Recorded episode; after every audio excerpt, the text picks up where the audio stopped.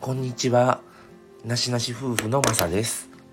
今日は一人でお送りするんですが、えー小豆島旅行行ってきましたということで、前回、えーパート1、えー2023年3月23日の様子を、えー一日の流れというか、訪れた場所ですね、をお伝えしました。このパート2では、えーどうしようかなって考えてたんですけど、えーホテル、フェリー、そして後編ですね。3月24日の様子をお伝えするん全4回に分けて放送するんですけども、えっ、と、今日はホテルの話をしたいと思います。えー泊まったホテルはですね、えー小豆島の中の殿庄町っていうところにあります、えーホテルオリビアン夕日が丘ホテルというところに泊まりました。ここはね割と大きくて78年前に両親と3人で行った時もここに泊まったんですね。だから2回目でした。で何が良かったかというとやっぱりバイキングが美味しくて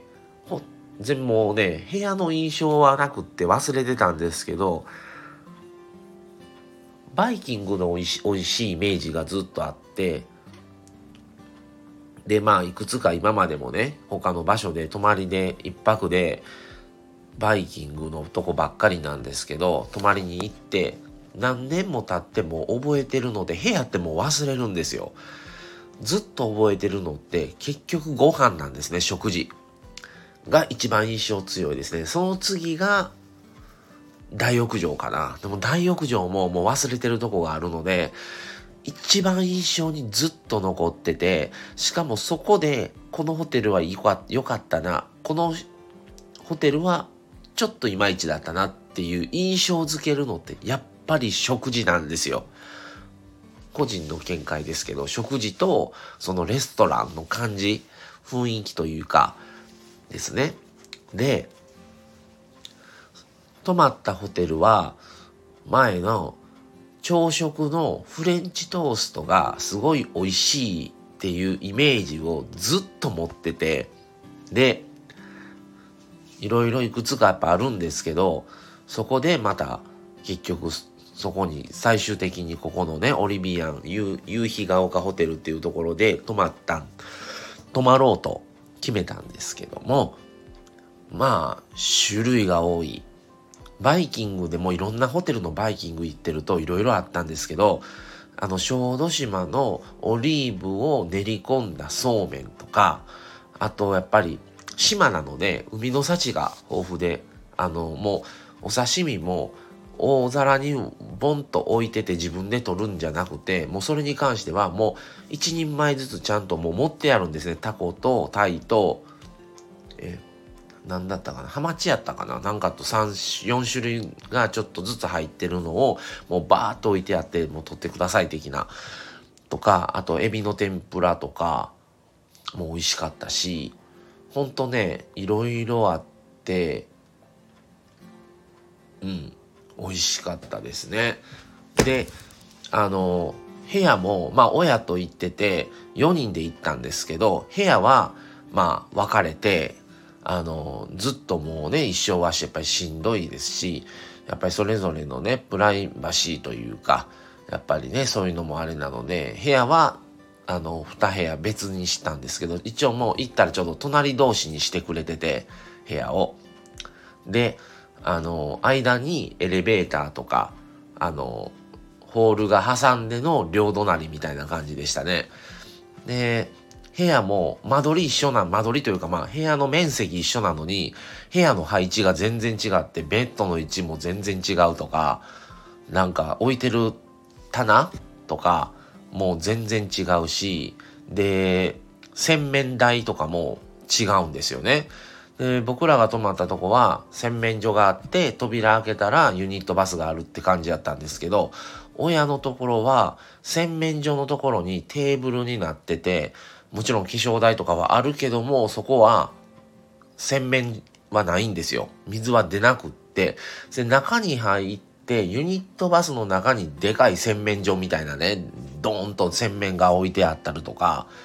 とか、あと、タン、タナ、タンスか、押し入れとかも全然扉も違うしとかね、全然違うなと思って、まあ見てました。で、で、普通の親のとこは普通のソファーだったんですが、うちは L 字型のソファーになってたりとか、なかなかね、ちょっと面白い、あのー、配置だなと思ってました。まあでも、まんま海も見え、よく見えるとこで、で、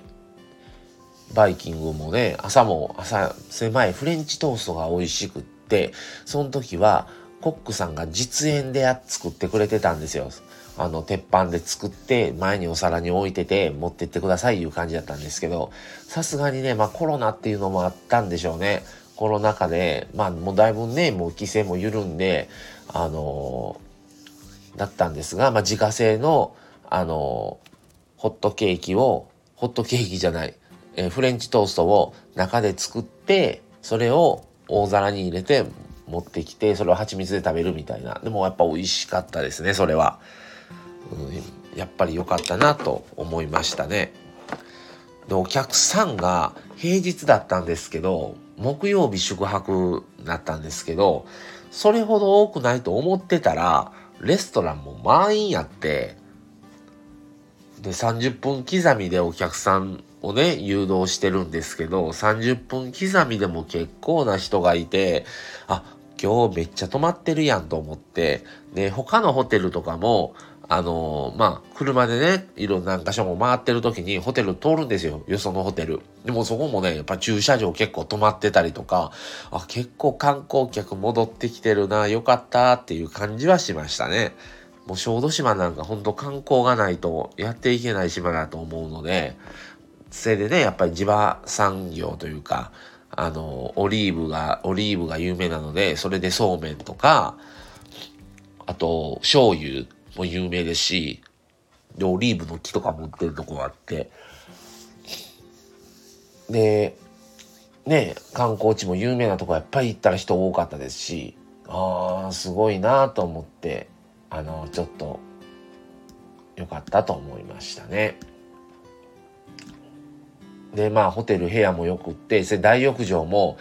あのー、まあ、僕は奥さんと二人で行って、まあ、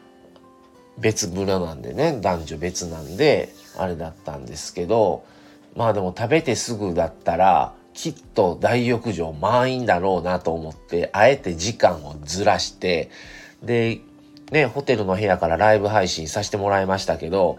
あれはまあご飯食べて部屋戻ってもうさっきライブ配信しようかということでライブ配信した後にお風呂入りに行ったらまあ結構空いててよかったっていう感じで僕はでも夜行って朝一5時半ぐらいにもお風呂入りに行きましたね。朝なんか2人ぐらいしかいませんでしたし、快適に、あの、お風呂入れました。で、まあ、ほんとね、あのー、